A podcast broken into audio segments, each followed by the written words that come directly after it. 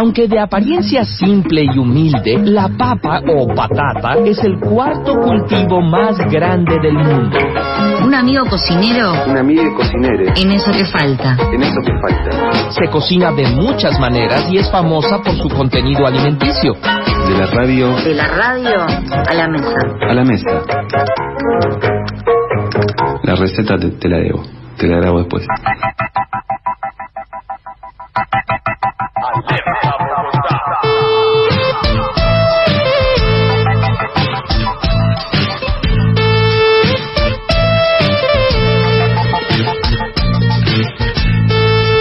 36 minutos pasan de las 2 de la tarde y estábamos hablando hace un rato a partir de nombrar a La Baña y a Massa y al clima Nini que eh, nos fuimos inmediatamente para la comida, no sé si era por una cuestión de que es la hora del almuerzo o que no almorzamos o lo que sea, pero bueno, qué mejor que hablar de comida con nuestro amigo eh, Gonza, un amigo cocinero que está del otro lado del teléfono, de la línea, para eh, primero saludarnos y después hablar un poco sobre el otoño y las comidas. Hola Gonza.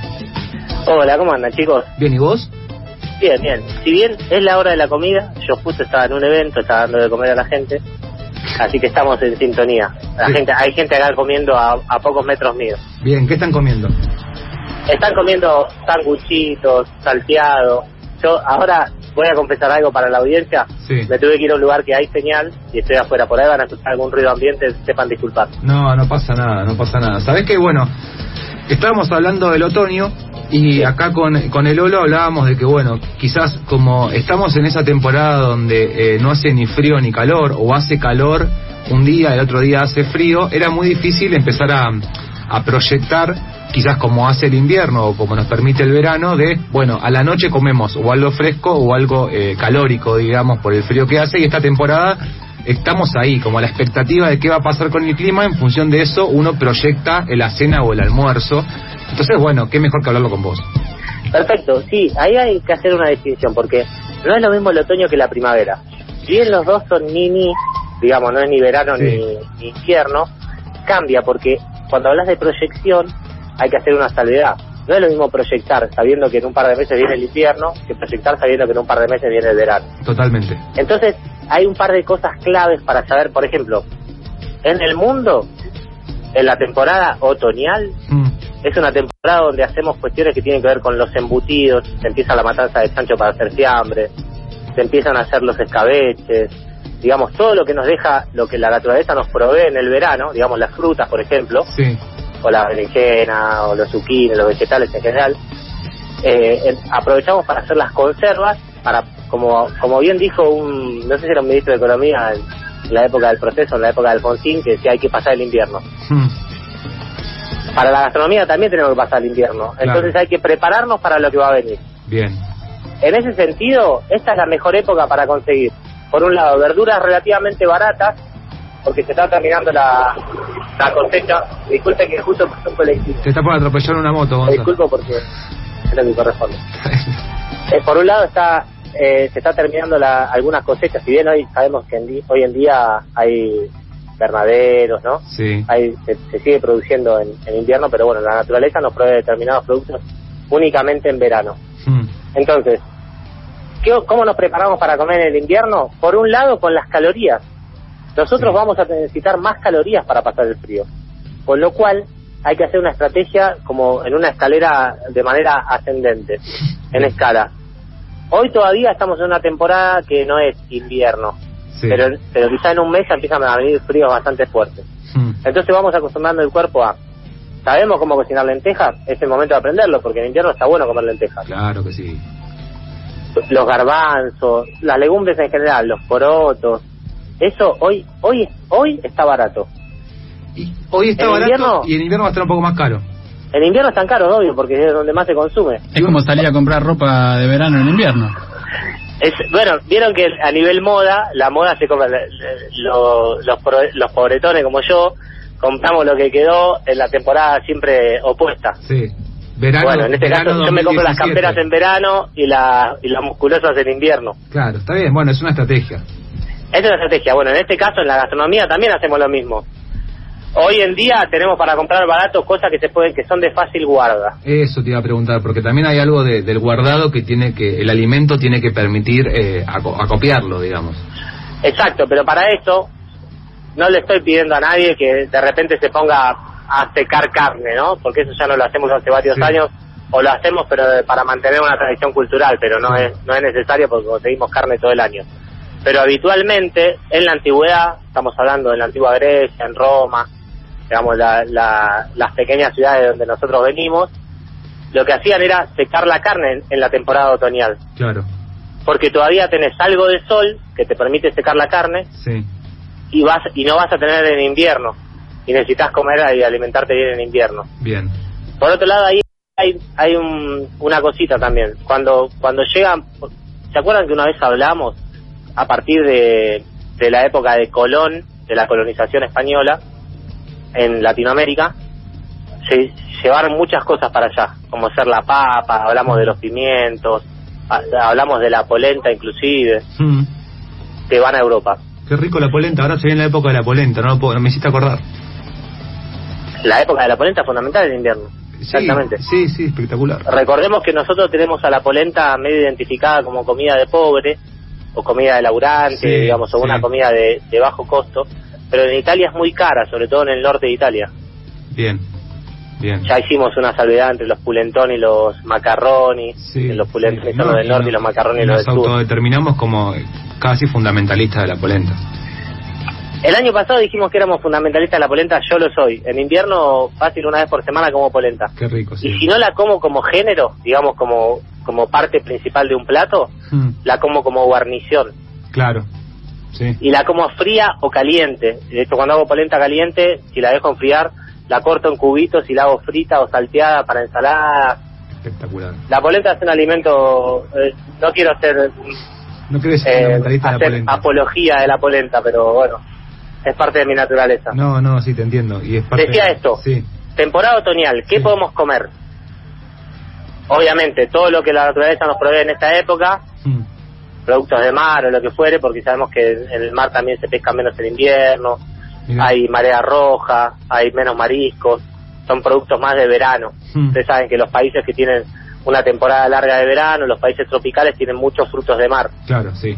porque también los animalitos, digamos los insectos de mar, Mm, tienen temporadas donde tienen mucha procreación y después tienen una temporada de invierno que, que hibernan como la mayoría de, las de las especies. Sí, bueno, hay países también que a, partir de la, de la pesca indiscriminada tienen eh, épocas donde no se puede eh, sustraer del mar determinadas especies para que dejen, eh, porque son Sí, de pero, reproducción. pero no es solo por la pesca indiscriminada, es porque también hay unas cuestiones de la marea Mm, que se produce algo que eh, como intoxica a los frutos del mar, mira, se llama marea roja, que yo no sé bien técnicamente qué es, pero cuando hay marea roja, no sé, la verdad que no sé si es una excusa de los proveedores, porque cuando eh, laburás en un restaurante y pedís determinados productos, dicen, no, hay marea roja. mira, no sé, yo no... eh, no sé qué es en la época de invierno, pero no sé por qué, qué, Mi- qué pasa químicamente en el mar. Mi padre vive, lejos de acá, en un lugar donde eh, se, se come langosta, y hace un par de años vos ibas en cualquier momento del año y comías langosta y te pescaban langosta. Y ahora hace un par de años vos vas y en, en invierno, en realidad no, en invierno no, de, de- sí, en invierno, de mayo a julio, agosto, invierno nuestro, digamos, verano de, de, esa, de esa zona, eh, te dicen que está prohibido por, por ley, digamos, porque es el momento donde se reproducen. Pero bueno, anda a saber si es efectivamente así o si hay alguna variable más. Sí, eso es efectivamente así porque digamos que también hay un ciclo natural de... A ver, hay dos cuestiones ahí. Hay un ciclo natural que es donde se da la pesca indiscriminada Mm, y por otro están los ciclos antinatura que son los ciclos donde los pescados... Disculpen que justo estaba saludando a una compañera. No, no, no pasa nada. Los pescados eh, los producen tipo en, en estanques, por ejemplo. Claro, sí. Entonces salmón, por ejemplo, tenemos todo el año. El salmón, claro. que en lugares donde no no no proliferan naturalmente. Sí. Sabemos que el salmón es típicamente noruego o de los países escandinavos, Mm, se produce salmón en Chile. Que, y en Chile se produce mucho, como tienen mucha venta de salmón, lo producen en estanques. claro. Ahí es un ciclo antinatura, digamos. Hmm. Ahí el salmón, que, si no es el único, es uno de los únicos peces que nada contra la corriente. Ya lo dijo Calamaro. Bueno, por eso siempre seguir la misma dirección, la difícil la que usa el salmón. Sí. Es uno de los únicos que nada, la, la mayoría de los peces nadan a favor de la corriente. Mm, El salmón lo que hace es, se dirige en contra de la corriente para poner sus huevas, para que estén lejos de, para que le sea difícil a cualquier depredador del, del mar Sí. acceder a las huevas del salmón para procrear. Entonces, evidentemente hay un momento del año donde ellos se dirigen a, a poner sus huevos y procrear, digamos, Mira. para seguir manteniendo la especie. Ese ciclo, cuando producimos salmón a gran escala y antinatura, Mm, porque hoy producimos tomate de manera antinatural, lechuga, Sí, casi todo lo que comemos. productos que hacemos en, en invernadero, generamos un clima propicio para que para que se produzcan. Y bueno, ese ciclo se rompe un poco. claro. Entonces, por un lado, tenés razón, pero por otro lado, existe algo que es la industria alimenticia, que estamos a favor y en contra, en Sí. general, y que produce alimentos en épocas que no son los correctos. Claro. Por eso, claro, una cosa, Sí, en el caso del otoño, sí. bueno, en el mundo sí. y en la antigüedad, en muchos años de nuestra historia, era una época del año donde producíamos, por ejemplo, el jamón. Bien. El, jamo- el jamón que ustedes comen, eh, que comemos todos en realidad, eh, se produce en esta época. ¿Por qué? Porque en la época de otoño hacemos la matanza de chancho. De hecho, hay una hay una cosita que remarcar en la en la capilla Sixtina, Sí. en los no sé cómo se llaman los, las cosas que pintaban, pero bueno, tienen un nombre. Sí. Hay un- algunas algunas cuestiones que graficaban el tema de eh, que tenían chanchos y alimentados a bellotas, que es típico de Europa alimentar los chanchos a bellotas para hacer jamón. Mira. Entonces, eso graficaba que en esa época mataban a los chanchos en otoño para, producir jamón para todo el invierno. Bien. Y lo que le faltó linkear es que nosotros, esto se da a partir de 1492 con la colonización española, Mm. porque ellos conocieron los pimientos. Ah. Saben que los pimientos, vieron que son fundamentales, por ejemplo, para hacer chorizo. Sí. porque el, el ají molido, el pimentón y todo Mm. eso son derivados de los de los distintos tipos de ajíes que tenemos nosotros, Sí. ¿no? Que ahora están por todos lados. Y un condimento fundamental, por ejemplo, para el jamón crudo, Sí. Típico español, se mataban los chanchos para hacer chorizos y bueno, con las patas traseras se hacía jamón, es el pimentón. O Pero sea, ¿por qué el pimentón Sí. y no el orégano? ¿Por qué? Bueno, porque el pimentón lo que hace es ahuyentar a las plagas. No te puedo creer. Sí, o sea, no lo pusieron como condimento para que quede más rico. Pusieron para que no lo Ah, coman los bichos. Bueno, pero pará, eh, a ver, quizás eh, linkeo con otra cosa para salir de, de la matanza del chancho, pero tiene que ver con el pimentón. Eh, cuan- no, ¿No se recomienda también a veces cuando tenés plantas de, eh, no voy a especificar ningún tipo de, de- de planta, digamos, plantas que a veces para ahuyentar las plagas hay que tirarle como medio de pimienta diluida en algo o algo así? ¿O estoy inventando? Bueno, yo no sé tanto de botánica, pero por ejemplo la ceniza de cigarrillo es buena para, para hacer un, un fluido con agua Mm. y tirar a las plantas y entonces entiendo que puede haber una especie, eh, puede haber una relación con eso. Bien. Se puede hacer con pimienta, con pimentón. Lo que sí sabía es, por ejemplo, para que no meen los, los gatos, Sí, le pones pimienta. no sé si se puede decir esa palabra en radio, ¿Mear? mear. Sí, se puede. Bueno, los gatos mean en una, en una casa, en Dos algún veces lado. puede decirla. Está bien, está bien, no lo digo más. Para no, para cuando los gatos hacen sus necesidades, vamos a decir, lo primero, lo que ponemos es pimienta. ¿Por qué? Porque porque siempre huelen los gatos y los perros también Hmm. huelen donde van a hacer sus necesidades porque no quieren, hay una cuestión de territorialidad, Sí. de marcar territorio, etcétera. Entonces hacen sus necesidades en un lugar donde no haya hecho sus necesidades nadie. claro. Creo que suena medio cacofónico decir todo el tiempo lo mismo, pero sí, está queda bien. más, más radial, Queda más radiofónico. Queda más radiofónico. Eh, me Entonces- sí, En España adoptaron esa cultura a partir de que llega, porque sabemos que hasta 1500 no se producía fiambres a gran escala, hmm, pero no porque no lo puedan hacer ni nada, porque no lo podían conservar. claro. O sea, nosotros estamos acostumbrados ahora a abrir la heladera. Sí, o a ir al supermercado y está en la, en la góndola. Claro, pero la antes no había no había heladera, no había mini no había licuadora, no había energía eléctrica. Hmm. No, existía Santiago del Moro era- tampoco. ¿Cómo? No existía Santiago del Moro tampoco. Por ahí había un que otro Santiago del Moro, algún sofista. Alguno que renegaría a Sócrates seguro. Sí.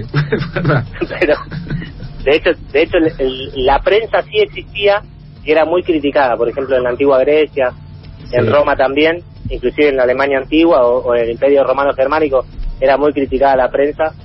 Eh, no, no quiero mandar fruta, hablando en términos gastronómicos, pero pero no sé si, si Sócrates no se termina matando por algunas cuestiones que tenían que ver con la prensa. Bien, mirá. Eh, ¿Qué, Así titular? que Santiago del Moro eh, malvenido sea este de Santiago del Moro. gastronómico. Sí. Voy a tratar de nombrarlo cada vez que hablemos con vos. no, por favor. Bueno, pero pará, una cosita más. Sí. Decía esto. Lo importante es con- entender que todos los productos embutidos, vamos a Mm. llamar embutidos o, o charcutería, también se le llama a nivel gastronómico. La charcutería que son los chorizos, los salamines, Sí. el, el jamón crudo, no existían antes porque no había manera de conservarlos. A partir de que nosotros, los latinoamericanos, de alguna manera le aportamos al mundo nuestras nuestras especias, Sí. a partir de ahí empiezan a hacerse embutidos a gran escala. Mirá. Y arranca España con los jamones y todo ese tipo de cosas, y después continúa en Alemania, y termina en Inglaterra, digamos, con ya a partir de la revolución industrial, con todo un proceso industrializado para producir embutidos, que hoy, se- bueno, hoy sabemos, lo- antes comer una mortadela en aquella época era algo mucho más artesanal y de momento, Claro, y hoy y vas... hoy comer una mortadela la comes en cualquier lado, Sí, en cualquier lado, sí. porque Volviendo... tenemos otros medios. Volviendo a inter- dos cosas eh, para una vamos a repetir y otra eh, no vamos a repetir. La que vamos a repetir es es el momento entonces para acopiar eh, lentejas, garbanzos, ese tipo de productos porque en invierno van a subir y ahora van a estar más baratos. Sí. Viste que hay un quilombo con los precios. Que todo más Mm, caro. No me consta. bueno, pero eh, bueno, es un buen dato. Para quien cuida el mango, eh, Ah, para comer, lío bárbaro. eh, se puede comprar, eh, también se puede comprar granel, me imagino, ¿no? Como una bolsa de lentejas. Sí, que- mira, la- las lentejas generalmente se venden por pack, Sí. o sea, de, de a 10 kilos o por bolsas de 5 kilos. Y después tenés la, la- la producción de medio kilo, que es la que se vende en supermercados. Claro, Si vamos a comprar a cualquier mayorista, vamos a conseguir los packs de 10 kilos, o sea, 20 paquetitos de medio, sí. o los paquetes de 5 kilos. Me interesa hacerte una pregunta que es cuánto, eh, digamos, con cuánto, cuánta lenteja se calcula para un guiso para dos, ponele. Bueno, ahí calculamos por persona siempre. Sí, Es la misma proporción que hagamos un guiso para 100. Bien. Siempre que tengamos 50 gramos de lenteja Sí. en seco, estamos hablando en seco, Sí. o sea, con un paquete de medio comen 10. Con un paquete de medio comen 10, con un pa- con 10 kilos, bueno, nada, comen un montón de personas. 10 kilos habría que sacar la cuenta, pero creo que Sí. comen... Uh, me mataste, creo que 50. Creo un poco más, pero bueno, está bien. Igual, entonces, casi te diría que eh, comprando un paquete de 10 kilos tenemos para el invierno largo y No, tendido. no, pará, no, pará, estamos hablando... está- estamos hablando de 50 gramos. O Sí. sea, un paquete de 10 kilos son 100 gramos. Bueno, no sé, no, la verdad que no puedo hacer la cuenta, chicos. Esto tampoco es radiofónico, pero no importa. Yo te metí en un quilombo bárbaro. Lo interesante es saber que se puede comprar esas cosas ahora y que va a ser más barata que dentro de un par de meses. Y lo otro que te quería preguntar, y para ir terminando, es o sea, ¿con qué eh, con qué comida identificás al otoño? Porque tiraste opciones, hablaste de las verduras, bueno, de, de los embutidos, pero digo, un plato. Sí, mira, yo al, al otoño lo identifico mucho con el puré. ¿Pero por qué? Voy a- sabemos que la identificación gastronómica tiene mucho que ver con la tradición familiar, con Sí. la cocina familiar y eso. Mi vieja hacía un plato otoñal, mi Mm. vieja que le mando un saludo grande al cielo porque falleció hace poco tiempo y la extraño mucho, Sí. eh, tenía, hacía un plato que era carne a la cacerola. Riquísimo. O lo hacía con puré o lo hacía con las papas mismo en la cacerola. Mm. Y es un plato que se puede comer tanto en verano como en invierno. Una carne a la cacerola que es cebolla, morrón, carne cortada como para milanesa Mm. y papas. Sí, Todo cocinado en una cacerola. Con vino blanco o, o con caldo. bien. Ese plato puede ser una comida de invierno o, o lo podés comer en verano también, porque no es un plato muy pesado. Bien. Entonces yo, yo particularmente lo identifico con ese plato. Y- Cualquier cosa que, que se haga más o menos a la cacerola, pero no estamos hablando de un guiso, estamos hablando de carne a la cacerola con papas, cebolla. No es, no, a ver, es como eh, los orientales tienen la comida típica que es el salteado, Mm. que es una comida de verano, una comida liviana, y los occidentales tenemos el guiso, ¿no? Sí. Ves burguiñón, guiso de lenteja, carapulcra, los peruanos tienen la carne a la olla, bueno, hay un mon- montón de platos a la olla que hacen. Y esto es como un intermedio, porque es más o menos los ingredientes de, de poder hacer un salteado, pero cocinado en una cacerola. Entonces es como una mezcla otoñal, digamos. Carne a la cacerola con puré es el, el plato otoñal de nuestro querido amigo Gonza y nos tiró un par de, de tips para eh, ir aprovechando esta época, no solo para disfrutar que no hace ni frío ni calor, sino para ir adelantándonos al invierno y cuando vayamos a comprar en principio las legumbres, ese producto tan noble que consumimos tanto en invierno, no eh, las notemos más caras y podamos Exacto. adelantarnos. Eh, Exacto. Gonza, le hiciste un, una caricia al bolsillo y a la gente que estuvo escuchando, así que solamente nos queda agradecerte y por estar al aire y por tomarte el tiempo de dejar de darle de comer a la gente que está dentro de ese evento y charlar un rato con nosotros. Hay una frase gastronómica que se utiliza mucho entre, entre colegas, Sí. que es el que sabe comer, sabe esperar. Eso sí, esa me gusta usarla a mí a veces. No, lo sé, no sé Así cuándo usarla, a, pero a servir el postre tranquilo que pudieron esperar tranquilo. te mandamos un abrazo grande. Un abrazo grande, chicos. Pero hablaba Gonza, un amigo cocinero al aire de la tribu, hablando un poco de eh, estos nini. Me gusta el plato de la carne a la cacerola con puré. No lo hablamos del puré, el puré es medio otoñal. El puré, yo creo que es para cualquier momento casi. Es para cualquier momento, es como el nini.